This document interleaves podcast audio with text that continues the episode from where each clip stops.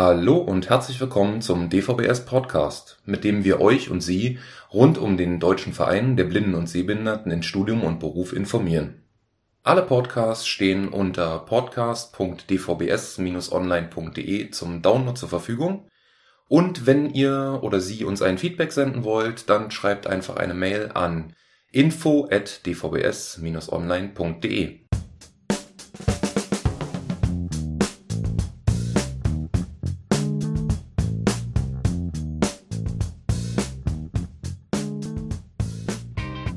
Ja, guten Tag. Mein Name ist Carsten Otto und dies ist der DVBS Podcast im Januar 2018. Bevor wir beginnen, ein paar kleine Informationen aus der Geschäftsstelle.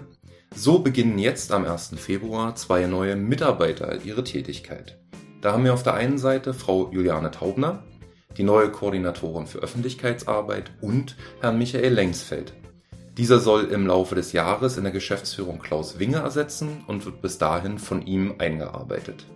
Beiden wünschen wir natürlich ein warmes Hallo in DVBS und hoffen natürlich auf eine lange und erfolgreiche Zusammenarbeit.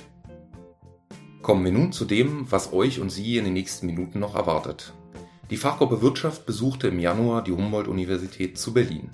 Dort trafen wir auf den aktuellen Lehrstuhlinhaber für Blinden- und Sehbehindertenpädagogik. Diesen wird euch Dr. Heinz-Willi Bach in einem Interview vorstellen. Danach erkunden wir zusammen die sogenannte Seewerkstatt und schauen, was es dort zu finden gibt. Den Abschluss dieses Podcasts bildet dann Jasmin Maywald, die uns über die Selbsthilfetage in Mai in Marburg informieren wird.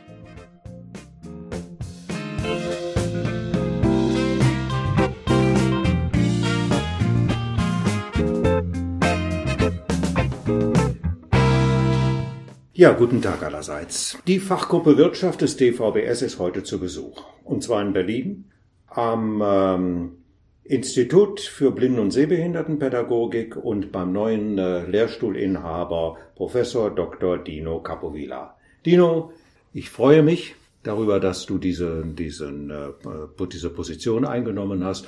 Und äh, ja, erzähl doch kurz einmal, seit wann bist du hier tätig und was sind deine Tätigkeitsschwerpunkte und wie möchtest du also dieses Institut gestalten? Ja, dann sage ich auch mal Hallo in die Runde. Also mein Name ist Dino Capovilla, wie wir schon gehört haben. Ich bin hier am Institut für Rehabilitationswissenschaften, der Abteilungsleiter der Blinden- und Sehbehindertenpädagogik seit Oktober 2016. Also jetzt muss ich schon rechnen. Ein Jahr ist es ja, also gut ein Jahr ist es jetzt her, dass ich hier angefangen habe. Ähm, ich komme ursprünglich aus Südtirol, was man möglicherweise an Akzent hört, den ich ja mitgenommen habe von dort und habe dort auch die Schule besucht. Dann war ich eine Zeit lang als Lehrer tätig in verschiedenen Schulen, habe dann in München ähm, an der Thun School of Education promoviert in den Erziehungswissenschaften zum Thema Inklusion und Informatik und bin dann hierher nach Berlin berufen worden. Ich habe auch dann daraus abgeleitet, also vor dem Hintergrund der Informatik, was mein ursprüngliches Studienfach war, auch so meine inhaltlichen Schwerpunkte, die ich jetzt hier auch in der Arbeit in der Blinden- und Sehbehindertenpädagogik einbringen möchte. Das ist einmal assistive Technologien und Inklusion durch Technologie, technologiegestützte Kommunikation und der ganz wichtige Punkt bei mir, der mich interessiert, sind soziale Aspekte der Partizipation, soziale Aspekte von Inklusion und in dem Kontext forsche ich und äh, ja, bemühe mich hier, den, das ganze Feld ein bisschen weiterzubringen. Ja, Dino, wer studiert hier eigentlich bei dir? Mit welchem Ziel? Wir haben hier zwei äh, Gruppen, also zwei grundsätzliche Gruppen, die auch unterschiedliche Ziele haben. Das eine sind äh, klassische Sonderschullehrerinnen und Sonderschullehrer, die studieren ein allgemeines Unterrichtsfach und dazu das Fach Sonderpädagogik. Und in diesem Fach Sonderpädagogik werden dann zwei Förderschwerpunkte kombiniert, von denen eben einer bei meinen Studierenden jetzt äh, das, äh, der Förderschwerpunkt 10 ist. Also das ist eine Gruppe und die andere Gruppe sind die Rehabilitationspädagoginnen und Pädagogen, die äh, nicht primär an Schulen tätig werden, allerdings auch werden können, insbesondere vor dem Hintergrund, dass so viele ähm, Schulpädagogen Schul Schulpädagogen fehlen. Allerdings haben die primär das Ziel, ähm, in Erwachsenenberatungsbereich tätig zu werden. Das ist ja nun sehr interessant, dass den Lehrstuhl für Blinden- und Sehbehindertenpädagogik ein von Sehbehinderungen betroffener Mensch einnimmt.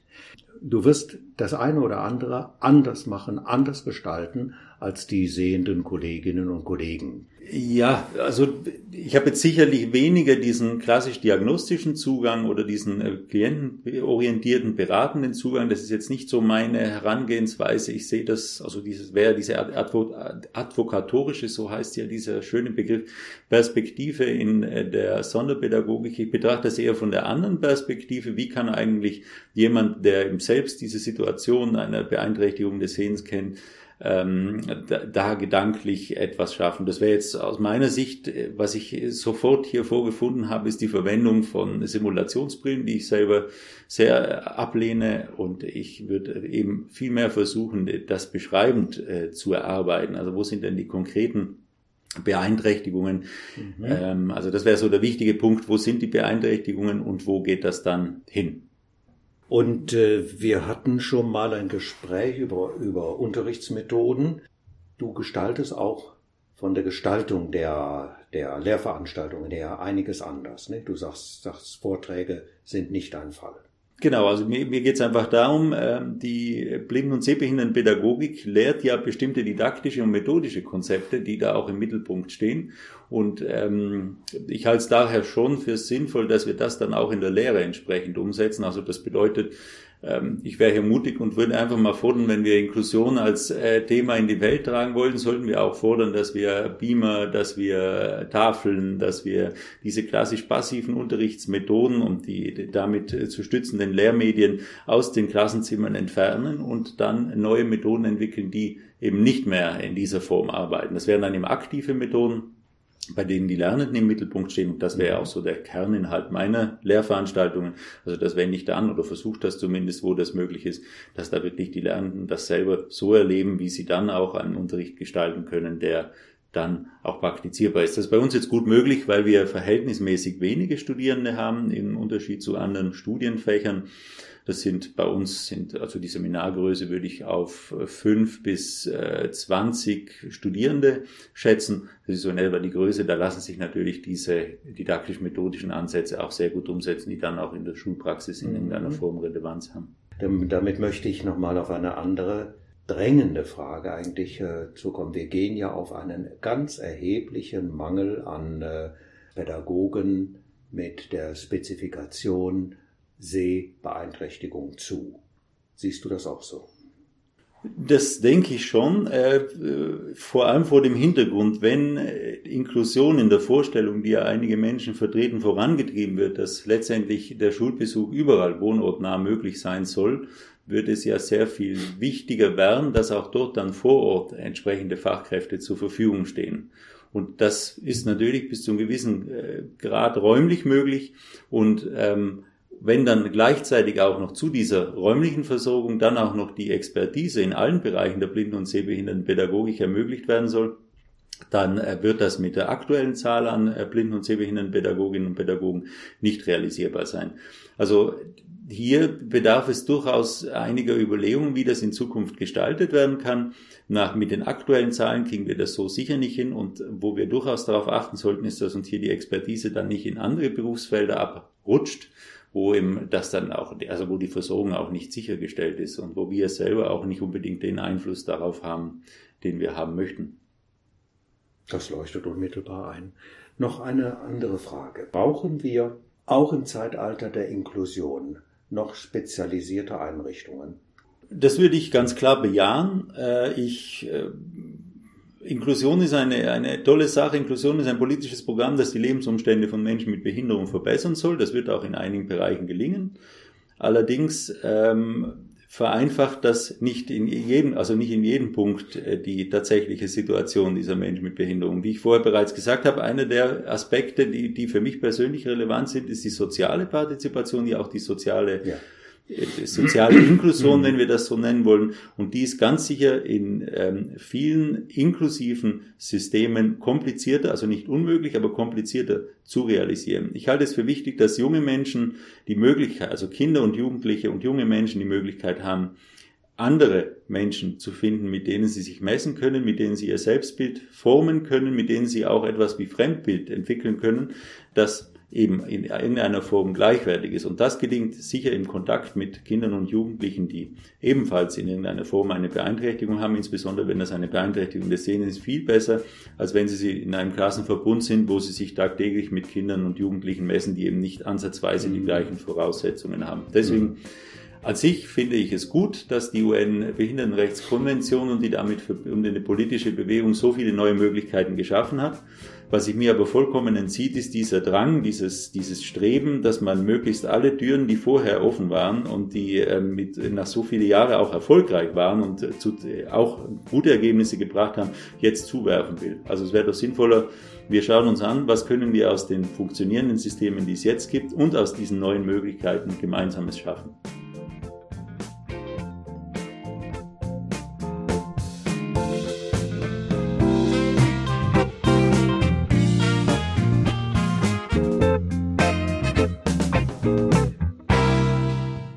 Dino, wir haben jetzt die Räumlichkeit gewechselt. Erklär uns doch mal bitte, wo wir uns hier befinden und was wir sehen können.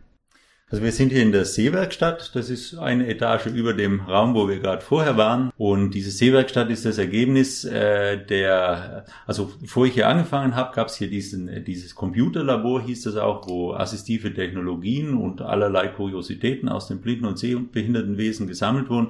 Und das habe ich dann versucht, alles in ein System zu kriegen und daraus ist eben diese Seewerkstatt entstanden. Im Wesentlichen vom Aufbau her gibt es in diesem Bereich hier die assistiven Technologien, die sind jetzt natürlich alle etwas älter, aber haben vorwiegend den Demonstrationscharakter, auch im Rahmen der Lehre und so weiter. Und dann, wenn wir weitergehen, gibt es dann diverse Stationen, so 12, 13 Stationen haben wir eingerichtet, wo es zum Beispiel um Farben geht, wo es um ähm, Lupen geht, also um optische Vergrößerung, um elektronische Vergrößerung. Das sind dann alles Aspekte. Ich denke, da kommen wir dann im Detail ja noch dazu. Hier findet so alle zwei Wochen in etwa eine Führung statt und also von ganz mit ganz buntem Publikum oder auch aus anderen Studiengängen und die bewegen sich dann hier durch diese einzelnen Stationen durch mit bestimmten Arbeitsaufträgen. Und wenn wir jetzt auf dieses Tafellesesystem gehen, dann wäre jetzt hier der Auftrag, dass die das zum Laufen kriegen müssen durch den Anschluss an das Notebook und dann mit diesem System die diese Gesichtserkennung direkt im, am anderen Ende des Raumes hier äh, durch Ausrichtung des Tafelkameralesesystems äh, äh, das erkennen müssen. Also das wäre beispielsweise so eine Aufgabe, die es da zu lesen, lösen gilt. Geht ihr in euren Demonstrationen und auch im Lehrbetrieb halt auch auf neue Formen der assistiven Systeme ein, weil die meisten Blinden und Sehbehinderten, wissen wir ja, haben mittlerweile ein Smartphone. Äh, Apple ist ja sehr verbreitet da in dem Bereich. Wir haben, äh, also gut, es gibt ja einmal diese ganzen Technologien, die wir mal als Sonderanfertigungen bezeichnen könnten, wie beispielsweise diese Seite hier mit diesen Tafellesesystemen mhm. oder auch Bildschirmlesegeräte hier drüben. Also das werden ja diese klassischen Sonderanfertigungen. Von dem bewegt sich heute ja die ganze Entwicklung weg hin zu diesen, also zur Nutzung von klassischen Endgeräten, mhm. wo dann ab äh, klassische Apps und so weiter verwendet werden. Das haben wir auch in den Seminaren also in einem Seminar speziell, da geht es vorwiegend dann darum, wie überhaupt Screenreader-Technologie funktioniert. Mhm. Dafür braucht man im ersten Moment noch gar keinen Screenreader, weil es ja einfach mal darum geht, wie ist eigentlich so eine Benutzeroberfläche aufgebaut, was sind Fenster, was sind Symbole, welche Operationen gibt's da, wie funktionieren überhaupt Tastenkombinationen, also diese ganzen Aspekte.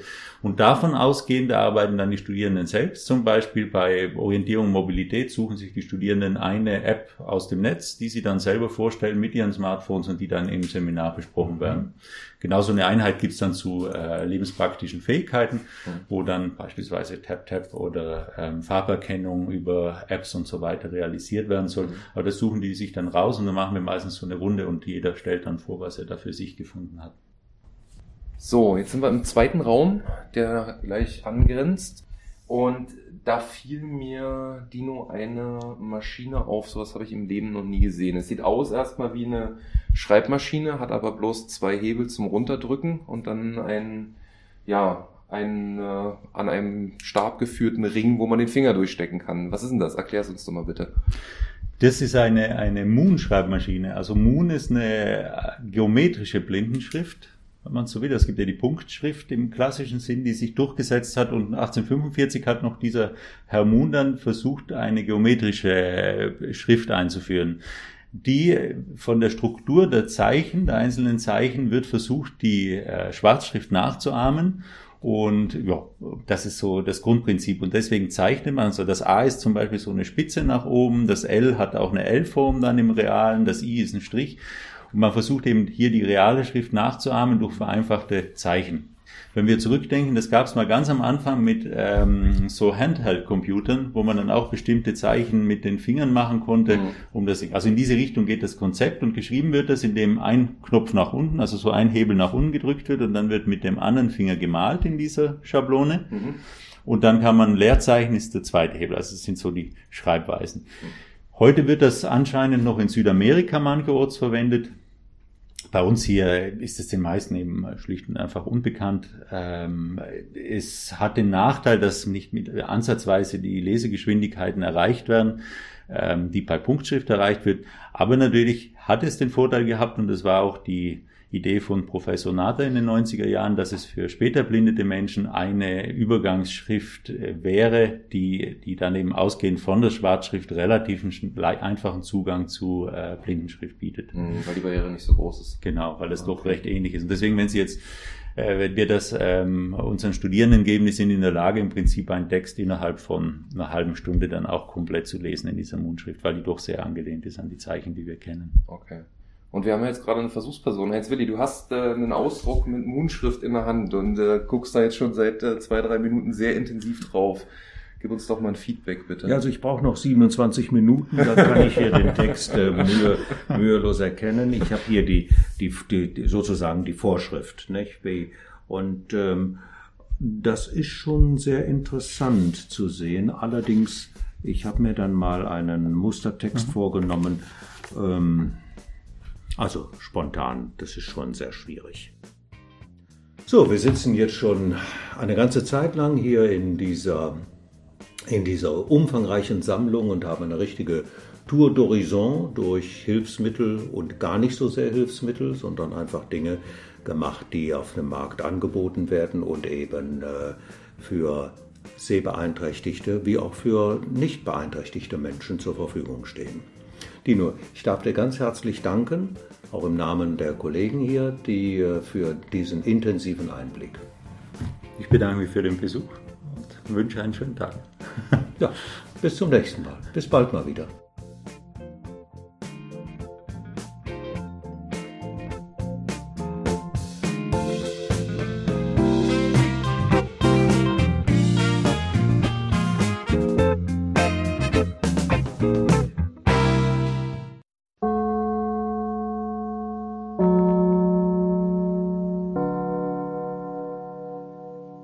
Bitte vormerken. Selbsthilfetage des DVBS in Marburg. Vom 10. bis zum 12. Mai 2018 finden die Selbsthilfetage des DVBS in Marburg statt. Knüpfen Sie neue Kontakte oder frischen Sie alte wieder auf. Vielfältige Veranstaltungen bieten dafür reichlich Gelegenheiten. Am Donnerstag traditionsgemäß mit dem Stell dich ein mit Speis und Trank, am Freitag bei dem Treffen der Fach- und Interessengruppen, dem kulturellen Abend und zum Abschluss am Samstag die Mitgliederversammlung. Dieses Mal im Bürgerhaus Marburg-Marbach. In der Geschäftsstelle laufen schon die Vorbereitungen und alle Mitglieder erhalten die Einladung rechtzeitig per Post zugeschickt. Wir freuen uns auf Sie.